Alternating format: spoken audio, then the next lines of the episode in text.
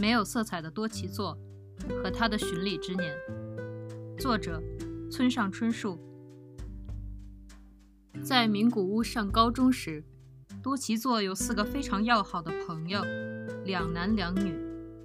他们的姓氏都带有色彩：赤、青、白、黑。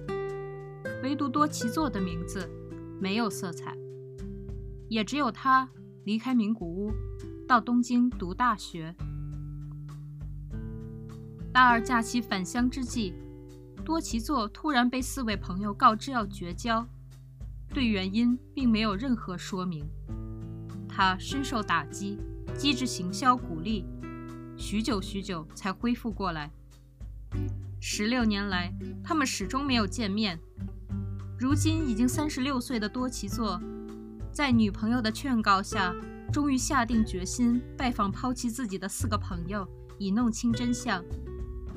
由此开始了他的巡礼之年。当最后一块拼图集齐，谜底揭开，十六年前的秘密，十六年间发生的变化，以及十六年后的结局，都令人震惊、伤感